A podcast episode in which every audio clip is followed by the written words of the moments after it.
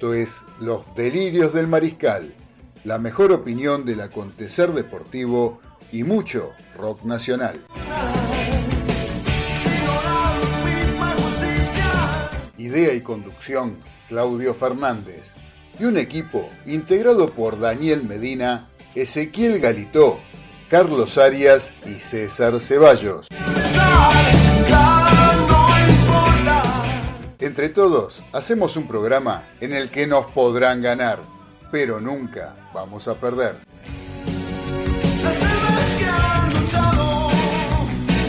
Ya arrancamos en Radio del Pueblo con los delirios del mariscal.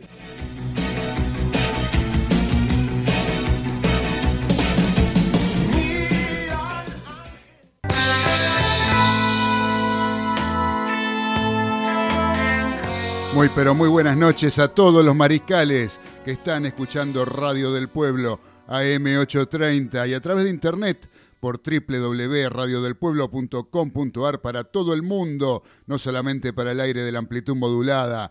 Los saluda Claudio Fernández acá en esta nueva emisión de Los Delirios del Mariscal, que sale todos los viernes a las 21, estamos hasta las 22, y también los días viernes de 18 a 20 horas. Sí, los lunes tratando de de comentar y dar opinión sobre todo lo acontecido durante el fin de semana deportivo y también escuchar un poquito de rock nacional. Los viernes, anticipándonos a lo que va a pasar en ese fin de semana y también con entrevistas, concursos, juegos con nuestros oyentes.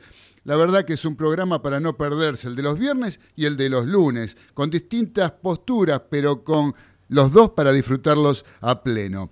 Así que los saludo, les mando un fuerte abrazo. Les digo que quien quiera comunicarse con nosotros nos puede hacer a través de un WhatsApp, el 11 44 18 13 78. 11 44 18 1378, donde ya nos está saludando nuestro querido amigo Diego de la localidad de Golney, en el, en el oeste de la provincia de Buenos Aires, donde en el medio del campo siempre nos está escuchando y mandando data. Ahora me está diciendo que River quiere comprar al primo de Eric Lamela que juega en Colombia. Bueno, eso ya lo vamos a tratar ahora durante el programa. Pero también tenemos un audio que nos manda la reina madre de este programa. Hola Claudi. Bueno, los, eh, te saludo a vos y a todos. Les deseo lo mejor para el programa de hoy. Un beso grande, querido. Chao.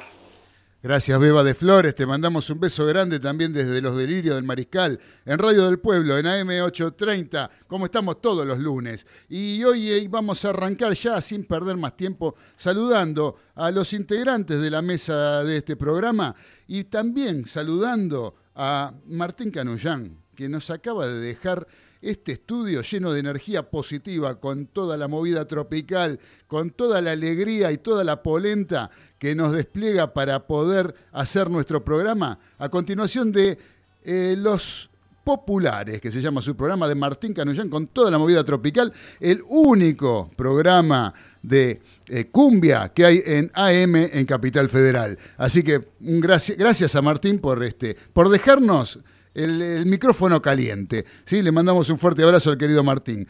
Y por ahora vamos a ir saludando, ahora sin solución de continuidad, al señor Daniel Medina en la localidad de Los Polvorines. ¿Cómo anda, querido Dani? ¿Qué tal, Claudio? ¿Qué tal, Mariscales, Delirantes, este, compañeros? Una nueva edición, un lunes con bastante información, aunque parece que no hubiera, ¿eh? pero hay deportivamente hablando muchas cosas para hablar, ni más ni menos ya vamos a hablar de lo que se está produciendo en este momento ¿eh? en la ciudad de ah, Avellaneda, en el Estadio Independiente, va a ser una de las cosas que vamos a hablar.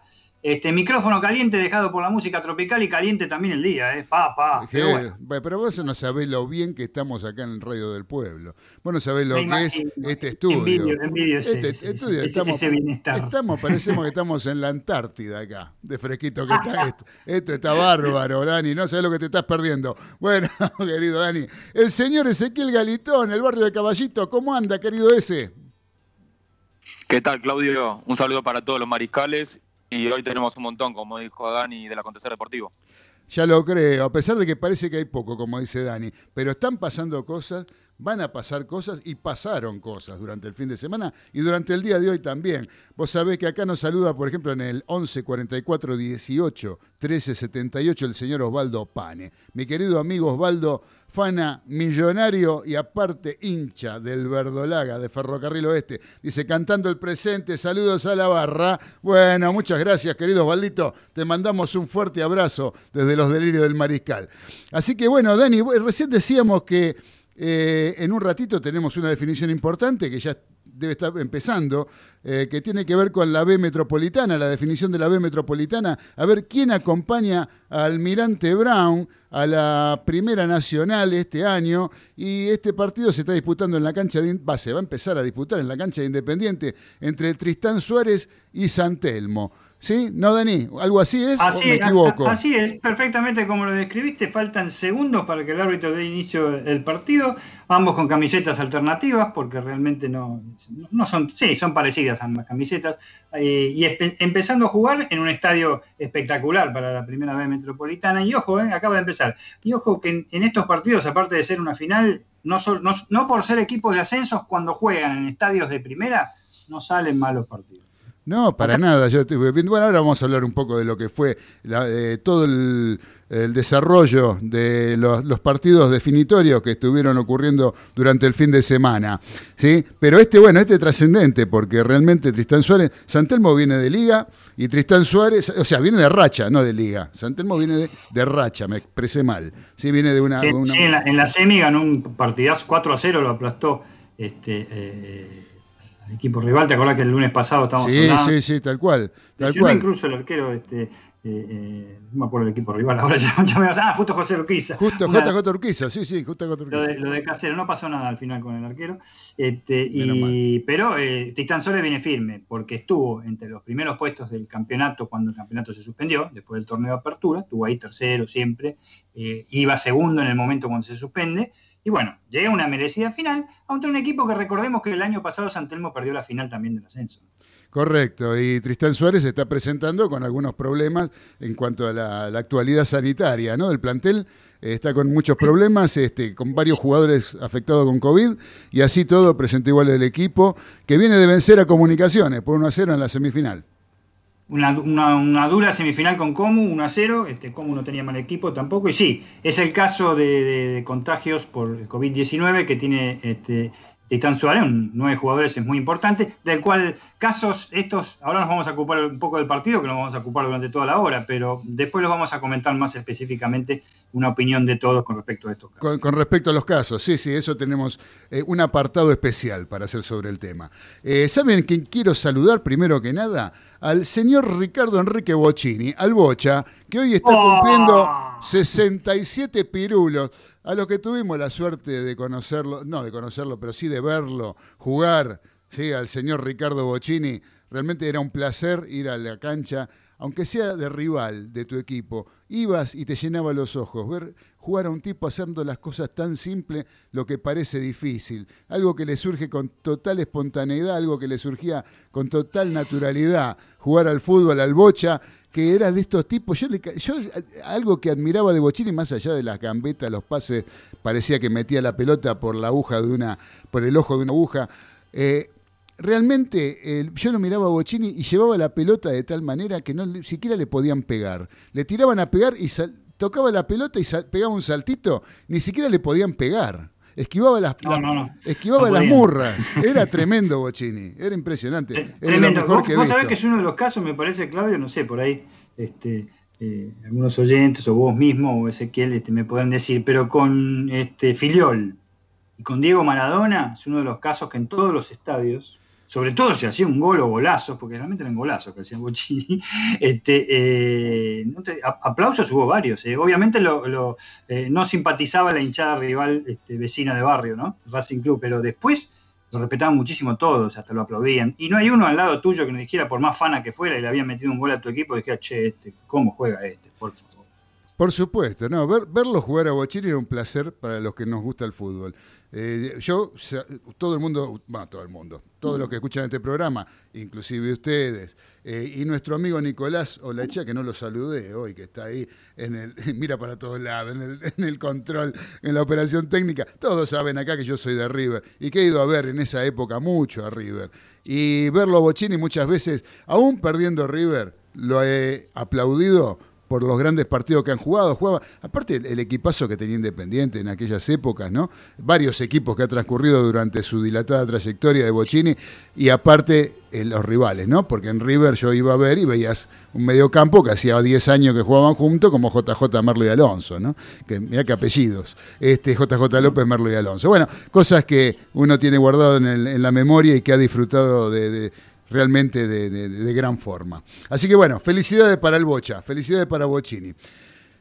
Ahora quiero arrancar hablando un poquito de algo que ocurrió esta tarde y que, o sea, en realidad de dos cosas, ¿no? Eh, el acontecimiento fue el Mundial de Handball, es el Mundial de Handball que se está jugando en Egipto, ¿sí? Y la selección argentina, que venía de dar una gran alegría el sábado pasado, venciendo al subcampeón europeo como es Croacia por 23 a 19, con una gran actuación, eh, superándolo, yo creo que bien, al, subcampeón europeo, un equipo que en teoría es superior al argentino. Y Argentina dio una muestra importante de, de bien jugado, eh, lo superó a un rival importante. Y hoy, hoy realmente eh, hoy perdió, una vez el resultado, perdió por uno con Qatar y queda afuera, eliminado. ¿no? Eh, me dio la impresión como que a los jugadores argentinos en la tarde de hoy es como que no les dio un poco la talla eh, cuando tuvieron que hacer desde mm, el carácter afrontar una parada importante, a lo mejor con un equipo más débil que el del sábado, pero en una instancia más importante tratando de lograr un paso eh, que hubiera sido histórico, como es el de haber llegado el equipo argentino a los octavos de final, a los cuartos de final, perdón, a los cuartos de final. Eh, la verdad que fue como una gran frustración. Yo creo que es una gran frustración para el equipo, una gran frustración para lo que estuvimos viéndolo. Porque, pero ¿por qué uno dice? Porque perder podés perder. Pero en el primer tiempo, en un momento se iba ganando por seis goles terminan perdiendo, el primer tiempo lo terminan ganando por uno, y en el segundo tiempo en un momento el equipo se pone a cuatro goles de ventaja, y así todo eh, no lo supo mantener, no lo pudo definir y cerró muy mal el partido, más allá de algunos fallos arbitrales que lo perjudicaron. Pero fundamentalmente, el gol de diferencia, cuando uno se pone a ver las incidencias del partido, se da cuenta que llegan a veces por jugadas que eh, hubieran sido Em, de haberlas concretado de forma correcta, jugadas fáciles, que hubieran eh, representado el empate que con eso le alcanzaba a Argentina como para pasar a los cuartos de final, y este, o haber ganado el partido directamente y haber pasado más holgadamente. Hubo un gol, por ejemplo, que le hacen al arquero argentino, que salvó un montón, que fue un arquerazo durante todo el campeonato hasta ahora, eh, y una jugada que era la mano, la, pelota la tenía él casi en la mano y se le termina yendo adentro, una que le tiran de lejos porque él eh, no llegaba o él no estaba cuando estaba atacando a Argentina. Una de que no estaba el arquero el arquero de Qatar no estaba en el, este, en el arco porque estaba atacando a su equipo, la recupera Argentina y, ya por una cosa, pero parecía extrañísima, porque cuando no hay arquero generalmente tiran de lejos y hacen el gol. Este caso eh, lo tiraron por arriba del travesaño. Entonces uno empieza a olfatearse alguna cosa rara. Y después hubo eh, un gran desempeño en el partido de hoy de dos eh, jugadores que son cubanos y juegan para Qatar, o sea, dos cubanos peseteros, para decirle de alguna manera, que estaban jugando y que son grandes jugadores, evidentemente, y sobre todo uno de ellos, llamado Marzo, que nos mandó examen, ¿sí? porque nos hizo ocho goles. nada más ni nada menos que ocho goles. Así que, este, ¿qué va a ser? Eh, una pena. Porque... Sí, fue, algo, fue una pena realmente, este, como, como de, defectuosamente, digamos, los últimos avances de Argentina. Yo no sé si también estaba la parte física, ¿eh? todo lo que, lo que luchó en el campeonato en la parte física argentina y en la parte defensiva, porque defendió muy bien, excepto hoy a Franklin Marzo, realmente, que no, sin pasar por, por diciembre, los mandó a marzo directamente. Directamente examen, sí, sí, en escala. los mató, los mató, y no hubo manera, porque si fueran esos que son los extremos, que se meten y meten, el gol de costado, viste, que están ah, frente a frente. Pero el tipo metió un montón de goles de afuera con sablazos. Ojo, evidentemente es un jugadorazo, no hay ninguna duda, este, me parece. Y no pudieron, o sea, le cambiaron permanentemente la marca, le cambió el técnico español este, que dirige a Argentina Cadenas, le, cambió permanentemente la marca y no hubo caso. Y sí, eh, Argentina había, había, tenido muchas pérdidas de pelota en todo, el, en todo el campeonato, las pérdidas de pelotas acostumbradas, tontas que parecen, que no son tan tontas porque después te pueden eh, provocar goles. Pero esta vez tuvo pérdidas de pelotas en casi conversiones en el arco. Correcto. Sí, señor. Eh, Fue este, de ataque. Eh, ojo, y, los contraataques este, eh, de Qatar no provocaban goles casi. Este, un equipo que yo creía que era superior, Qatar, superior a lo que vi en otros años. Llegó a ser subcampeón del mundo Qatar y eliminó a Argentina en el último este, Juegos Olímpicos de Río y entró a los cuartos de final. Con un arquerazo que es el mejor arquero del mundo, que es Sarik, ¿eh? que es otro nacionalizado pesetero también, desde ya, creo que es serbio, esloveno, croata, no sé, es el mejor arquero del mundo, ataja en la mejor liga del mundo, que es la, francesa. que ya nos había, nos había amargado ya en una oportunidad. Exacto, nos había amargado y cómo, en Río. En Río. pero eh, como, al tipo en el primer tiempo le entraron todas, por empezar. A entrar. Pero bueno, se supo después que fue al vestuario, se, se, se luxó el hombro mal, mal, el hombro derecho, y entró un arquero suplente que realmente 30 años, Sarik tiene 40 y pico, 42 años, creo, 30 años, rompió también el arquero de, Qatar, ¿eh? sacó goles este, impresionantes. Pero bueno, eh, yo creo que para mí es un aplauso para, para, para, Totalmente, no, no, sí, yo creo que el partido. Sí, el, hecho de estar totalmente eh, tristes y mirándose entre ellos, porque yo creo que entre ellos se deben estar recriminándose los errores que cometieron, me parece a mi entender, ¿eh? a mi, mi, humilde y inocente entender, porque no soy tan especialista en el handball como lo es nuestro amigo Truffini el otro día en el reportaje. Pero eh, eh, ese, ese, hicimos lo necesario, ¿en qué fallamos? Pueden haber fallado. Esas fallas eran constantes antes, ¿eh? claro, ¿eh? eran los 60 minutos de falla. Ahora no fueron 60 minutos, hicieron para mí un maravilloso campeonato. Y ojo, el rival también juega, por más que Qatar no fue lo que... Sí, pero, vos sabés que yo pienso que eh, son los, dos, o sea, los jugadores de campo, más el arquero, ¿no? Pero son los dos cubanos, los dos cubanos y los demás no son grandes jugadores. Me parece, yo creo que Croacia, por ejemplo, tiene muchos mejores jugadores que eh, los que presentó Qatar. Croacia sucumbió, sucumbió, eh, o sea, Argentina ganó harto merecidamente. Por supuesto, por supuesto, de ahí, también la, expectativa que crea, ¿no? Claro, tuvo un momento delicado que se te pone, son tipos que son campeones de Europa, subcampeones de Europa, tener los mejores jugadores del mundo, les puede llevar cinco tantos y apretan el acelerador y se acercan, pero eh, eh, Argentina lo dominó en todo el partido, como Japón también lo tuvo en su control, no como contra Dinamarca, que en este momento es imposible ganar a Dinamarca, o los otros dos partidos, con bastante autoridad, con bastante actitud defensiva. Y hoy actitud hubo, pero fallaron ciertas cosas. Y este, bueno, esto es handball, este, es un deporte bravo, es un deporte duro, este, y hoy, este, no sé, el tema de arbitrajes, este, de acuerdo a, los relatores, había algunas fallas en, el arbitraje, pero este, en el arbitraje checo, de gente de República Checa, pero bueno, este, sobre todo en el tiro final, pero no sé si hay que meter un gol de ahí. La, ¿eh? del tiro final, ¿sabés que me trajo a la cabeza Indianápolis, eh, Mundial de Básquet? La jugada, el Fula Esconocini.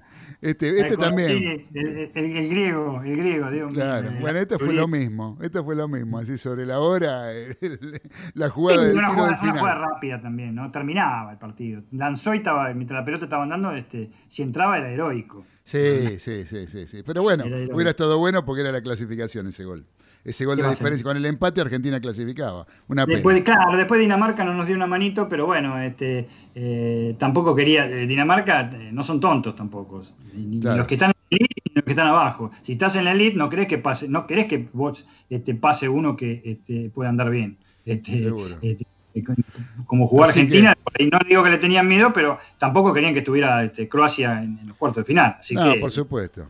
¿Sabés qué, Dani? Acá me, eh, Diego de Golney, me, tengo el bar acá, parece. Diego de Golney me está manejando el partido desde arriba, desde afuera. Así que vamos, está mandando mensajes en el chat, en el, en el WhatsApp, en el 11 44 18 13 78. También sabe quién escribió, Gustavo González, que dice, feliz cumple bocha, un hincha. Este es un hincha caracterizado de Independiente de Avellaneda, el tipo está saludando a su ídolo seguramente, como es el Bocha. Gracias a Gus por escribirnos. También nos está escribiendo Facu Gesaga, el trapito Gesaga, que dice, buenas noches mariscales, le deseo una gran emisión en el día de hoy.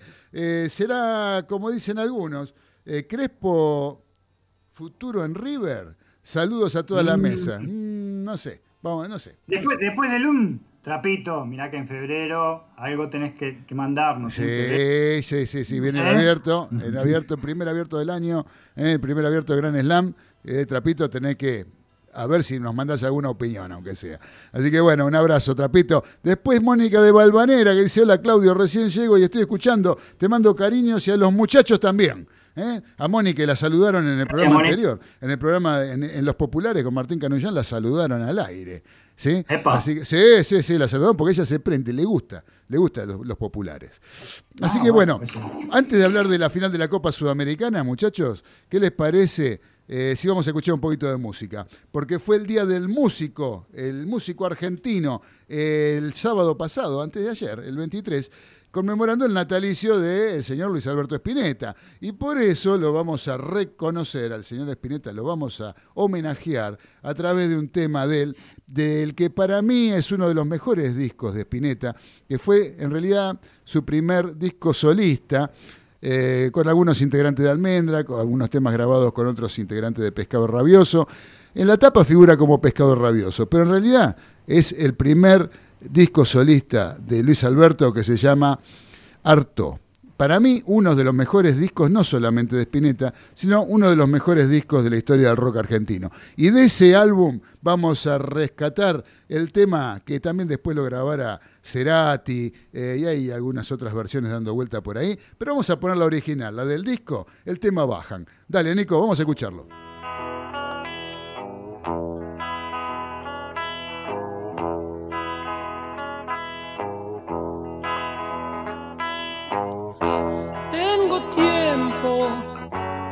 Saber si lo que sueño concluye en algo. No te apures, ya más loco, porque es entonces cuando las horas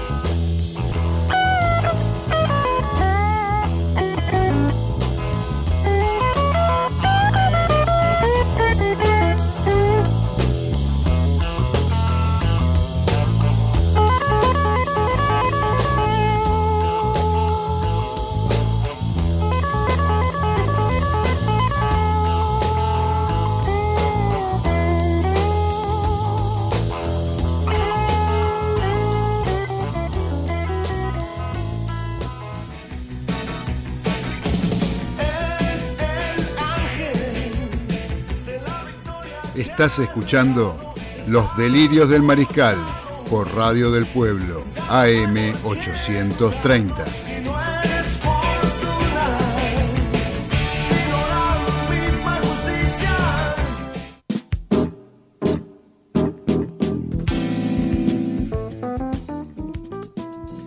En los delirios del Mariscal a través de Radio del Pueblo AM830, mientras en el Estadio Independiente, en el Libertadores de América, 20 minutos del primer tiempo, Tristán Suárez y Santelmo están igualando 0 a 0 por el segundo ascenso a la Primera Nacional.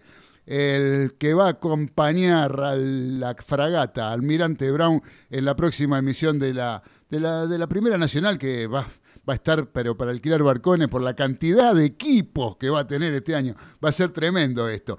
Eh, muchachos, ustedes tienen celulares, ¿no?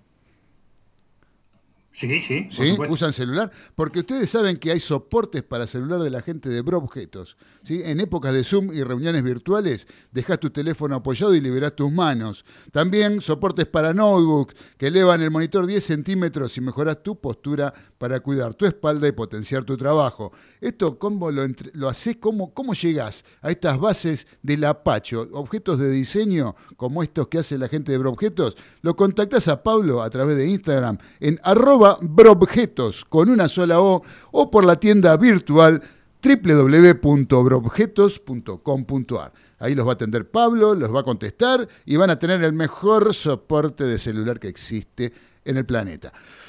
Bueno, eh, les decía que estaba 0 a 0, Tristán Suárez con Santelmo. No sé cómo está el partido, Dani. ¿Está lindo? ¿O está muy peleado? Eh, no, bastante rústico. ¿eh? Bastante, no, no, sale en cuanto a lo que había dicho de por tener un campo de juego excelente, este, un buen partido. Bastante rústico, se están este, midiendo mucho. El único protagonista hasta ahora es Tristan Suárez. ¿eh? El único protagonista que llegó dos veces hasta el arco de, de, de San Telmo y pudo convertir. Pero después bastante, bastante rústico en una cancha que parece que está bien y no está tan bien. ¿eh? Claro. ¿eh? Mira vos, y de aspecto, mirándolo desde arriba, está fenómena. Sí, este está. Eh, ¿Viste cuando ves el pasto amarillo quemado? Este, sí, este, sí, sí, sí, sí. Calor, pero evidentemente algo de riego debe haber faltado. Pero bueno, ya retomará los entrenamientos independientes y seguramente mejorará, ¿no? Desde ya. Sabés que nos están escribiendo al 11 44 18 13 78, nos escribe el señor Fernando de Santelmo. Dice: Todo lo mejor para el Bocha. Recuerdo un partido en el Monumental, el Bocha por un lado y el Capitán Beto por el otro. Ganó el Millo, Oh, si no me equivoco, tremendo. 4-3 y el uruguayo Carrasco fue expulsado. Estuve tres días ronco. ¡Qué jugadores! Abrazos para todos, década del 80, Clara. Sí, por supuesto, el 4-3 que eh, fue en el año 79, el 4-3 que iba ganando River, después pasó a ganarlo Independiente 3 a 1 y, o 3 a 2, no me acuerdo, y lo termina dando vuelta a River con un cabezazo de Ángel, eh, no, de Emilio Nicolás Comiso, ¿sí? el chiquitín que jugaba ahí, de, em, que vino como wing a River, como wing derecho y terminó siendo la rueda de auxilio de Mostaza Merlo, donde Ángel Labruna lo ubicó en la mitad de la cancha como cuarto volante. Eh, ese partido fue una semifinal de la Copa, no, de Copa, de Campeonato Nacional. Metro. ¿sí? que No, de- del metro. Del metro, del metro, del metropolitano, sí. Del metro fue del, porque ganó los dos. Metro, Sí, después- no, el. Nacional, la, la- la semi del Nacional fue con Rosario Central. Eh, esto, claro, después la final se le gana a Vélez, pero gana el 4 a 3 y después en la cancha de Independiente, partido que recordamos el otro día cuando hablamos con Esteban Pogani, eh, termina ganando River en Avellaneda 2 a 1 sobre la hora. ¿sí? O sea, gana los dos partidos River. Pero ese 4 a 3 fue electrizante. Jugaba Antonio Alzamendi para Independiente todavía. Y me acuerdo que de contragolpe se perdió, creo que dos mano a mano con Filiol, que, que los tiró afuera, ¿sí? apurado. eh, raro en Alzamendi. eh, pero que todavía no era el Alzamendi de River que vino con más experiencia, ¿no? En ese momento todavía... en base a ese partido y a la actuación terrible de, de, de Bocini, eh, el esquema de, de- de la Bruna para pasar a la final fue, fue brillante en el segundo partido. No lo vamos a dejar jugar.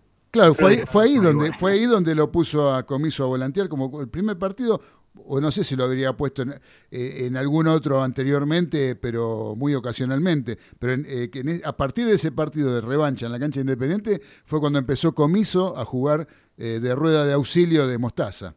Sí, porque si no, la mitad de la cancha de Mostaza le quedaba muy grande. JJ López Merlo, mucho no, no, no, no recuperaban. Así que bueno, eh, gracias al querido Fernando de Santelmo por el, por el recuerdo. Eh, ¿Se jugó la final de la Copa Sudamericana, Dani? Eh, Defensa y Justicia le ganó 3 a 0 a Lanús. dando una muestra importante de fútbol y donde apareció un Lanús que parecía Boca jugando contra Santos, ¿no? Una cosa así. con muy poca actitud, no sé, no sé muy bien a qué atribuírselo, si muchos se lo atribuyen a la necesidad de, o a la, falta de, títulos por parte de Defensa y Justicia, como que jugó de otra manera, lo encaró de otra manera. Yo no creo que pase tanto por ahí, yo creo que lo superó ampliamente Defensa y Justicia dentro del campo, eh, con, una, con equipos que, y clubes que tienen estrategias diferentes, pero que en definitiva están los dos regados de buen fútbol. Eh, estrategias diferentes con respecto a la, al surgimiento de los planteles. El, equipo de Defensa y Justicia se nutre de lo que anda sobrando por todos lados, de todos los jugadores, los, equipos que dicen, bueno, este no lo quiero, aquel no lo quiero, este no lo quiero, bueno, lo agarra Defensa y Justicia y arma los equipos que arma hace ya una cantidad de años importante, siguiendo una, una coherencia dentro de la línea de los entrenadores que va teniendo, eh, siempre desplegando buen fútbol. Y por otro lado, Lanús, un equipo que hay que sacarse el sombrero por el trabajo que vienen haciendo desde inferiores, que en esta final de ayer no estuvo a la altura de las circunstancias, pero que este, apuntalado por algunos jugadores más veteranos, como el caso de Lautaro Acosta, que ayer no fue de la partida, y de eh, Pepe San, por ejemplo, eh, van llevando eh, también una línea importante de buen juego y de jugadores jóvenes que van surgiendo de la cantera. no sé, Dani, ¿qué viste vos en el partido de ayer?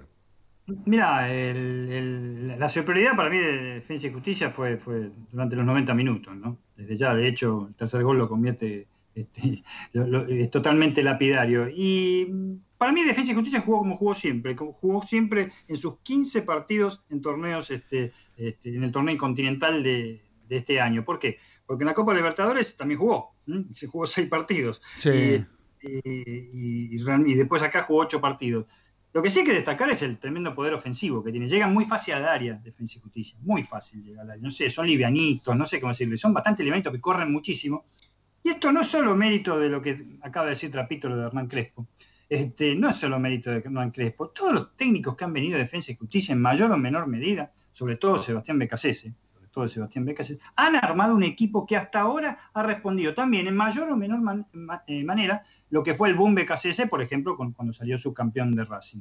Y es un equipo, un equipo este, muy corredor, un equipo que mete en todos lados, pero que trata de jugar la pelota siempre a un toque muy rápido, muy rápido. Y yo creo que ganó justamente, metió 24 goles entre Libertadores y, Sudamericana. ¿eh? ¿Eh? No es el equipo que va a ganar a cero. A y, de la Libertadores quedó, y de, la Copa Libertadores quedó eliminado con un gol a los 93 minutos. O sea, es una cosa. ¿Con quién quedó eliminado? Insólito. Claro, claro, claro, claro, ya lo creo. Podría haber pasado eh, tranquilamente a jugar este, los octavos de final de, Copa Libertadores, un título harto, harto merecido, este, realmente con jugadores como Brian Romero, que rindió una barbaridad, metió una cantidad de goles ese muchacho que este, eh, eh, eh, realmente no, no, no, se le esperaba, sobre todo como había jugado este, en Independiente, con el hermanito de Bow, que realmente le rindió y bastante a defensa, con el uruguayo Washington Camacho, este, que realmente rinde en todo pero el que más rindió es este, creo que además en Racing. Y fíjense los, los, los nombres de pila de los, que metieron los goles. Adonis, Romero, Brian, pero Brian con Brian, y Camacho, Washington. Así que nombres Carlitos, Roberto, Daniel, no, es todo un nombre difícil, no, pero un gran campeón, ¿eh? Un gran campeón y hay que felicitarlo, hay que aplaudirlo a Defensa y Justicia. porque inobjetable. Lo que decías de Brian Romero, que es, es, un, es un mérito de. Es un, momento. jugador que pertenece arriba. Sí, eh, Brian Romero es, eh, es, un, es un mérito de, eh, de, de, de Crespo, porque tengo entendido que lo llevaron como exterior no como delantero de punta, como nueve de área. Y em, el que le encuentra el puesto ahí es Crespo, que del puesto conoce y algo conoce, creo, ¿no? Algo conoce. Algo conoce. ¿Qué me decía Galito? No, te decía que también hubo una muy buena actuación de Enzo Fernández, el chico de River. Ah, el número 5. Sí, que juega de 5 el chico. Sí. Sí, sí. Y, Brian pero sí, la, rompió. 10 goles en el torneo. Sí, una barbaridad. Lo que peor que tiene defensa, pero bueno, lo suplió, lo suplió con, la tremenda capacidad goleadora y de estar presente teniendo la pelota en casi todo el partido. Lo peor para mí que tiene es la parte defensiva. Si lo atacan es muy permeable. Es muy, permeable, sí, sí, sí, tal cual. Pero bueno, buen eso, arquero, eso pero es es un poco lo que pasa, ¿viste? Es el tema de la sábana corta, ¿no? Cuando vos eh, jugás presionando, jugás este, tratando de jugar en el campo rival, eh, tratando de llevarte por delante y metiendo la intensidad al rival en el otro campo, eh, llega un momento que eh, cuando te atacan, y bueno, muchas veces quedas mano a mano o cuando te contragolpean, o equipos como lo, lo que hizo Lanús, que apostó básicamente a una jugada como es apostar a la segunda pelota. Eso, eso es un poco la decepción de, de que yo creo que hay con respecto a Lanús, ¿no? Porque Lanús es capaz de hacer otro tipo de cosas y salió a jugar una final eh, un poco mezquina, yo diría, ¿no? Eh, más allá de encontrarse superado por el equipo de Defensa y Justicia. Pero bueno, no, felicitaciones. La vuelta a la velocidad para mí del conjunto de Valeria. Sí, sí, sí, por supuesto. Sí, sí, sí, sí. sí. Este, Diego de Golden dice, mejor que perdió Lanús. Eh, odio a Nicolás Russo, su presidente. Bueno, bueno, este, bueno, eh, en fin, vamos a, van a llamar a los hinchas de la- enseguida. y bueno, que le contesten, que llamen, que manden mensajes al 11 44 18 13 78. Galito, vamos a cambiar de Sí. tema. ¿Qué tiene de boca? ¿Qué tiene de boca para contarnos? De Boca, que está cerca Marco Rojo. Sí. eh, Y bueno, y la, la actualidad, eh, lo de Lucas Olaza, que Celta de Vigo no va a. No lo, no lo va a comprar por la, por la opción de 4 millones de euros, pero recién volvería en, en junio. Era el izquierdo. Y se habla de, de distintos nombres, pero por ahora nada concreto. Eh, de, de experiencia. bueno, el caso de, No, bueno, Paul no. Ya, ya no pertenece al club. Eh, pero no, por, por el momento no están surgiendo muchos nombres. Los del Consejo de Fútbol son, son bastante cautos en ese sentido. Ahora usted nombra a Marcos Rojo. Eh, Marcos Rojo, está, Sí. está Boca, es el que más cerca está. Y después está también, el que habló fue la Bruja Verón, lo llamó desde estudiantes para tentarlo. Sí. Y después de Los Ángeles Galaxy Sí. también hay una oferta de guita muy importante. ¿sí? La Plata, Sí. una, una oferta que ninguno de, de los clubes argentinos le puede igualar. Eh, esa es otra cosa que podría llegar a tener influencia sobre Marcos Rojo. Y hoy apareció una nueva, una nueva opción para Marcos Rojo, como fue un llamado de Marcelo Gallardo, con el que estuvo hablando, y con el que, eh, eh, según tenemos entendido, eh, surgió a partir de este llamado el, el corazoncito de Marcos Rojo que tendría la banda roja, ¿no? Eh, así que más allá de que él- él- él cu- cuando era chico aparentemente, según cuentan, es, era hincha de River. Lo mismo que Paul Fernández, que acá Diego de Golnes nos está mandando una foto con la camiseta de River cuando era chiquito. Este, mm, Paul Fernández con la camiseta de River. Bueno, eso es otro que pidió Gallardo para que eh, lo- lo- para que River lo contrate. Y acá me escribe Carapucci. Hay otro que nombró. ¿Cuál fue el otro que nombró usted, Galito? A Paul Fernández. Está bien que ya le digo que es muy probable que Paul juegue River. Fernández que puede ir a River. Carapucci, Carapucci me está mandando una fresquita de hace minutos que dice que Santiago Cáceres ya es jugador de Vélez. Eh, va por un año sin cargo, esto se confirmó hace un ratito, es que es el número 5, no sé si se acuerdan, que Vélez lo vendió en su momento por 8 millones de dólares limpios al Villarreal Sí, sí. que es el equipo del dueño del pase. Este, esto es una información de Carapucci. ¿eh? Carapucci nos está mandando vía WhatsApp acá la información de que se acaba de concretar la incorporación de Cáceres a Vélez. Sí, ¿Está hace bien? rato que no aparecía este Carapucci. eh, Hace rato, hace rato. Mm, La cuarentena lo tiene guardado, me parece, Carapucci. Sí, pero cada vez que. Cuando dispara, este, da en el centro. Sí, sí, no, no, no, no pifia, no pifia. Y después está la otra, ¿no? La otra Sí, que... a sur- mí, a- Sí, que, no, Recaratini me dice que Marco Rojo ya le dio su palabra al Consejo de Fútbol de Boca. Mm, Recanatini, Recanatini eh, me parece que está tomando sustancias prohibidas, Recanatini. Porque no, yo no lo aseguraría tanto. ¿eh? Yo no lo aseguraría tanto. Bueno, Ve- Este- Veremos, veremos. por otro lado, eh, surgió el no del Olympique Lyon para Montiel. ¿sí? Montiel se estaría quedando en River por ahora, de no surgir ninguna oferta, ninguna oferta, porque acá hay, acá hay un tema, ¿no? Con Montiel. No, Roma tampoco. acá hay un tema con Montiel que tiene que ver con la finalización de su contrato a mitad de año, lo que implicaría que Montiel a mitad de año es jugador libre. Entonces, acá no sería nada raro que estuviera pasando, otra vez le estuviera pasando a River lo mismo de siempre, ¿no? Que los jugadores no arreglan contrato, quedan libres, se van y a River no les queda un mango, en definitiva. Eh, a mí lo que me da que pensar esto y lo que me da que desconfiar, y esto me hago cargo yo, nadie más que yo, no, no, no, no estoy involucrando ni información ni nada, es opinión pura y llana, que, eh, que tenga que ver un poco, porque te puede pasar una vez, te puede pasar dos veces, pero si te pasa siempre esto de que los jugadores se te terminan yendo libres, ¿no estará quedándose alguien con algo entre medio? ¿Sí?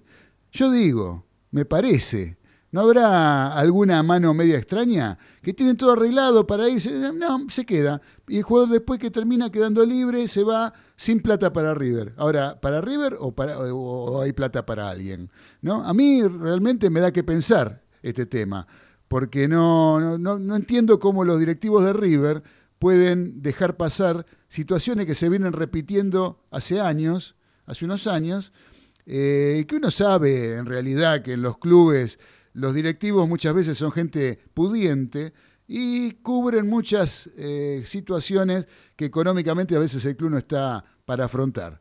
Ejemplo, cosas, tienen que pagar la luz, que son fortunas, o tienen que pagar este, aguinaldo, o lo que sea. Y estos, esta gente que eh, disponen de esas sumas, las aportan. Ahora después, cuando hay que vender un jugador, por algo no le queda nada al club. ¿Por qué venden tanto y después no, al club no le queda nada. Porque se cobran lo que se tienen que cobrar y con creces. O sea, empiezan a decir, no, pero yo el dólar que puse yo equivalía a tantos dólares y ahora en realidad hacen unos, unos, líos bárbaros que se terminan llevando eh, más de lo que realmente tendrían que llevarse y el club siempre termina perdiendo. Espero, espero que no sea esta, este pensamiento mío sea real y esperemos eh, eh, no sé, acá Diego de Golden dice que eh, Montiel libre no se va, está agradecido para con River. Bueno, ojalá que firme contrato. El día que firme contrato, ahora, en estos días, tendría que estar firmando contrato. Eh, ahí realmente te doy la razón, Diego. hasta, hasta ahora, hasta hoy, hasta este momento, yo desconfío totalmente. Em, ¿Qué les iba a decir, muchachos? ¿Qué nos queda para hablar acá? Tenemos para el semáforo, tenemos que hacer el semáforo, no lo hicimos.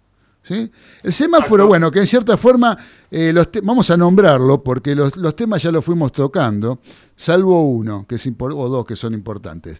Porque el semáforo de los delirios del mariscal de este lunes tiene que ver la luz verde con Defensa y Justicia campeón, ¿sí? que ya estuvimos tocando el tema, y con el Mundial de Handball y el equipo argentino. Y acá hay alguien que vos me mandaste, Dani, que me gustaría que me digas alguna referencia, que es el relator Hernández Lorenzi de Deporte B, eh, eh, que vos le pones una luz verde. ¿Por qué, che?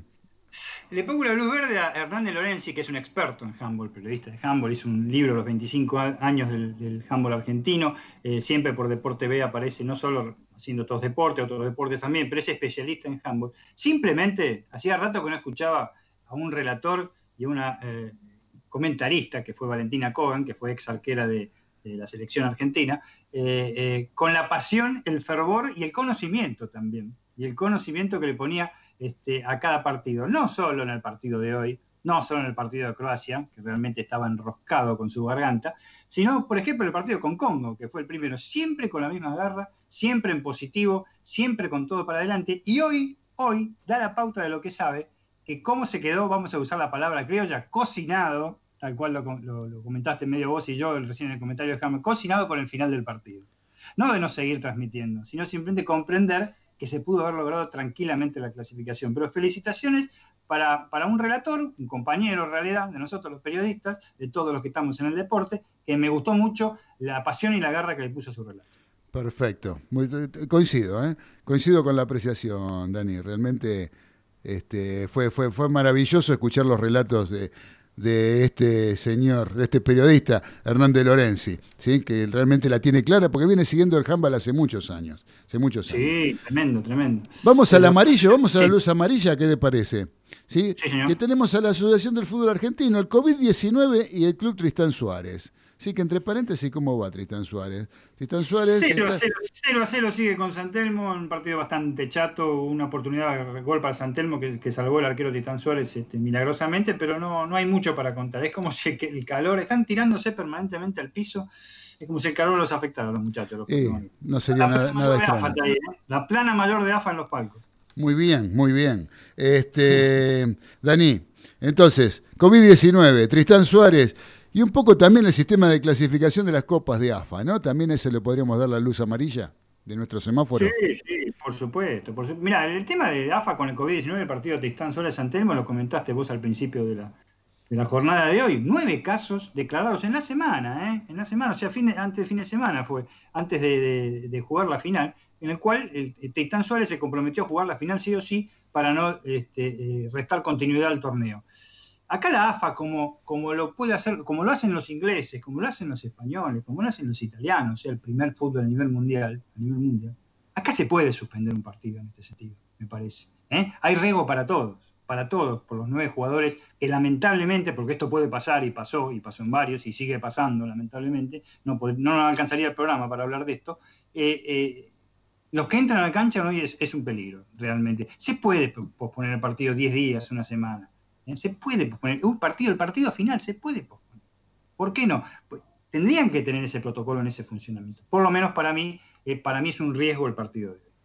Y sí, totalmente de acuerdo con, con la cantidad de casos que tuvo el equipo. Aparte lo estás perjudicando de sobremanera a un equipo que le está sacando nueve jugadores. ¿sí? O no le está sacando, se lo está sacando la enfermedad, se lo está sacando el virus, pero en realidad eh, me parece que eh, habría que tener una- alguna cierta consideración para un equipo que tiene nueve jugadores afectados por una pandemia. No es que, que, que- que se, que se fueron de joda, no, y se enfermaron, no. Eh, los afectó una pandemia. Eh, así que a mí me parece que habría que haber tenido cierta consideración para este equipo de Tristan Suárez. Así que bueno, eso, Eso. por un lado, semáforo amarillo. ¿sí? Y para la lo- de la- es- eso quiero que me expliques. Bueno, eso, que- eso. que- sí. Porque tiene que ver con tu querido San Lorenzo de Almagro. Sí, yo realmente lo voy a plantear de esta manera. Por ahí en otro programa lo hacemos un poco más extensivo al comentario u otras opiniones, y vamos a tener más tiempo para hacerlo. Realmente yo, este, no, es, no es que no creo, este, eh, mi querido San Lorenzo Almagro, los queridos hinchas alguna, que San Lorenzo no vaya a la Copa Libertadores. De hecho, va por el triunfo de Defensa y Justicia, que es campeón de la Sudamericana. Simplemente que el, el método de clasificación es muy discutible. Es muy discutible el método de clasificación que hacen el fútbol argentino. Vos vas al fútbol brasileño y lo que juega en la Copa Libertadores, de que va a ser ahora el 2021, va a ser el campeón del Brasileirao, el campeón de la Copa Brasil y el segundo, tercero, cuarto y quinto y sexto puerto Brasileirao. Brasileirao. Punto. Se terminó. Te digo más. Vas a Venezuela y los dos que van son el campeón y el subcampeón. Claro. Vas a Colombia y el primero al cuarto. No sé de qué torneo, pero el primero al cuarto. Y acá tienen que hacer. Es tan desastrosa la organización del fútbol argentino. Tiende a tener tantas suspicacias esta clasificación de San Lorenzo, que para mí, si vas por los méritos, no es merecida. Es un torneo que terminó hace rato y en el cual los, los que figuraron los cuatro primeros lugares lo tenían harto merecido esos lugares. Boca, River, Racing y Argentino Junior. También discuto un poco la posición de Vélez, pero lo dejamos ahí. Pero eh, eh, el tema de la clasificación, la- para, este, por más que no se haya jugado la Copa Argentina, lo que sea, háganlo más sencillo, muchachos. Háganlo más sencillo, sobre todo Sí. cuando hay una pandemia. En la Copa Diego Maradona tendría que haber tenido uno o dos representantes sí o sí, ¿eh? porque es lo que se disputó este año. ¿eh? Desde ya, el perdedor de la final para mí, si no era Boca Juniors, obviamente, tendría que haber ido a la Copa Libertadores, por ejemplo. Y quizás un grupo más entre un cupo más entre las semifinales, porque jugaron el torneo, porque jugaron un montón de partidos para hacer eso. Así que el tema de las disputas, de la, copa, la clasificación en las copas, realmente, para mí, un amarillo anaranjado para la AFA. Es mi opinión, por lo menos. Sí, sí, yo te- te- la comparto, la comparto. De hecho, la, la pusimos acá para comentarla porque eh, me parece que también Ezequiel estaba en condiciones de, de- de compartirla también, según nos dijo, ¿no? Sí, sí, sí, desde ya. Este, o sea, Sí, sí, sí, Eh, sí. Ahí está Ezequiel ahí, ¿está? ¿No se fue? ¿No se quedó Sí, dormido? acá estamos, acá estamos, acá estamos, acá Eh, eh, estamos. No, a esta hora me parece que él se va a dormir, eso es lo que pasa. Está medio ahí, está medio no, pichonado. dormimos tarde. Ah, Dormimos tarde, dormimos tarde. Duerme tarde. Bueno, ¿dó- ¿dónde anda? ¿Por Tigre anda? Sí, sí, seguimos acá Sigue en Tigre. en Tigre. Ahí está eh, pasando sus Tigre, vacaciones, sí, sí. ahí en Tigre, usted, Galito. Así es. Por eso nos tiene abandonado acá en el estudio. y deja- también lo tenemos. ¿A quién? No, el- seguramente el viernes voy. ¿El viernes va a venir? ¿Se Sí, va a escapar? Voy el viernes. Bueno. Voy, el- bueno. voy, voy el viernes al, al estudio. A ver, a, a ver qué nos dicen acá en el 11 44 18 13 78. Buenas noches, acá Adriana desde Mar del Plata, escuchando a los mariscales, muerta de calor. Gracias, Adriana, de- desde la ciudad feliz. Vos fijate, están muertos de calor en la ciudad feliz, que siempre a la noche refresca Mar de Plata. y te así tenés que ponerte la frazadita. Debe estar bravo. Debe estar bravo si Adriana desde Mar del Plata nos está saludando y nos dice que está muerta de calor. Me imagino lo que debe ser eso, un horno. Así que bueno, un beso para Adriana. Eh, vamos al semáforo rojo de los delirios del mariscal porque ¡Wow! creo que esto es más que merecido. Eh, pero no se me enoje, capitán. No se me enoje, ¿eh? porque lo veo que está un poco engranado hoy. Me parece que está nervioso hoy. No, no, no. estoy ¿No? tranquilo, estoy- Lo veo un poco como exaltado así. Y exaltado por el semáforo rojo estoy en realidad. Eh, Sí, ¿no? Esto, Sí, sí, porque ya fue el, handball me dejó medio mal y el semáforo rojo. este semáforo rojo, las fotos que hay y uno ve es, ¡ay, Dios mío! Es para nada más, ni nada menos que para el señor Lucas Ríos de Real Pilar, que les metió un planchazo tan grande a un jugador de Ituzaingó que le rompió toda la pierna, 25 puntos le tuvieron que dar a este pobre muchacho de Ituzaingó. ¿Sí? Las fotos, busquen las fotos, busquen la imagen de la jugada. Es Tremendo. realmente, si son impresionables, no lo miren. Así les digo de simple. No, no, la verdad, ¿eh? si son impresionantes no es para mirar. ¿eh? A, a dos metros del árbitro Luis Pafundi, que realmente no, no vio nada, ni siquiera se, amone- ni siquiera se, se cobró como falta. Vamos, si no se cobró como falta, no, No hubo amarilla, nada. hubo nada, no hubo sanción porque no hubo falta. Así que en vano, obviamente, la expulsión de este muchacho, pero realmente algo increíble que dio la vuelta al mundo, Claudio. ¿eh? Sí. Están en diarios- principales diarios españoles, italianos, ingleses y franceses y alemanes de- eh, que han, cono- han conocido la primera C de Argentina, realmente. Al pobre Brian Medina. Saca, entre paréntesis. Medina. Pero bueno, Claro. este, eh, realmente es, este, a- a- le quedó el músculo expuesto y este partido se jugó en cancha de Ferrocarril Oeste y lo trasladaron rápidamente al Hospital Durán, en ambulancia. Y agradece enormemente a este muchacho este, eh, cómo lo curaron en el Hospital Durán, que está bastante mejor. Ha recibido un llamado del, del- del infractor, digamos, de Freddy Krueger. Yo le puse Freddy Krueger. Freddy- ¿Te acordabas que Freddy Krueger sacaba las manos, sacaba las uñas? Mamita querida. Bueno, los pies tenía. Pero realmente agradece a todos. No le creyó mucho lo que dijo este, eh, el delantero de, de- de Real Pilar, pero realmente tiene casi para cuatro meses sin jugar. Una hay muchos jugadores que van muy al límite. Van muy al al- límite. Y esto se exacerbó, me parece, después del planchazo de Tevez a Ham.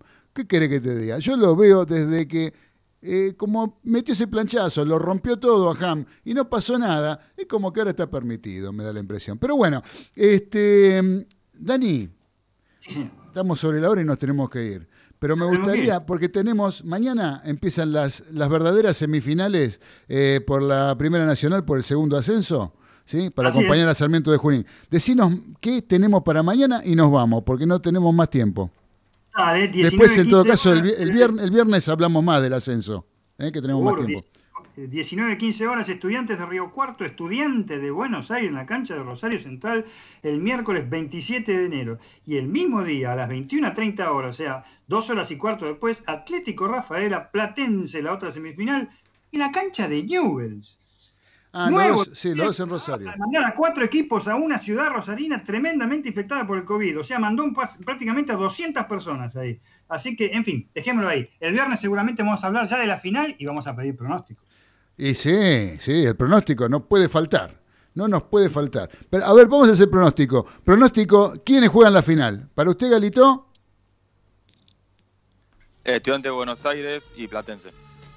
Eh, yo también, eh, estudiante de Buenos Aires Platense. ¿Y usted, Medina? Eh, estudiantes de Río Cuarto y Platense. Estudiante de Río Cuarto Platense, esa podría ser también. ¿eh? Este, así que bueno, le preguntamos a Nico. Nico, ¿quién juega la final del ascenso? Estudia... No tiene ni idea, pero ¿cómo que no? Diga, jueguese, viejo. Ah, cuando perdió, dice que perdió, cuando perdió Quilmes dejó de ver. Bueno, bueno, está medio, está medio triste por eso nuestro amigo Nicolás acá, es hincha de Quilmes. Así que bueno, muchachos, nos tenemos que, ya nos están poniendo la cortina de despedida, cortina de cierre de nuestro gran programa de los días lunes a las 21 que pasa volando. Esto, la verdad que cada vez nos hace falta más tiempo. Pero bueno, eh, los saludo. Gracias Galito, gracias Medina. Gracias Nicolás Solaechea por la operación técnica y gracias a todos los mariscales que nos estuvieron escuchando, que nos estuvieron acompañando en esta versión de día lunes de los delirios del mariscal. Nos volvemos a encontrar el próximo viernes a las 18 con esta vez, esa vez va a ser de dos horas, con muchas cosas para compartir antes del fin de semana. Abrazo de gol para todos. Chau. Chau, chau.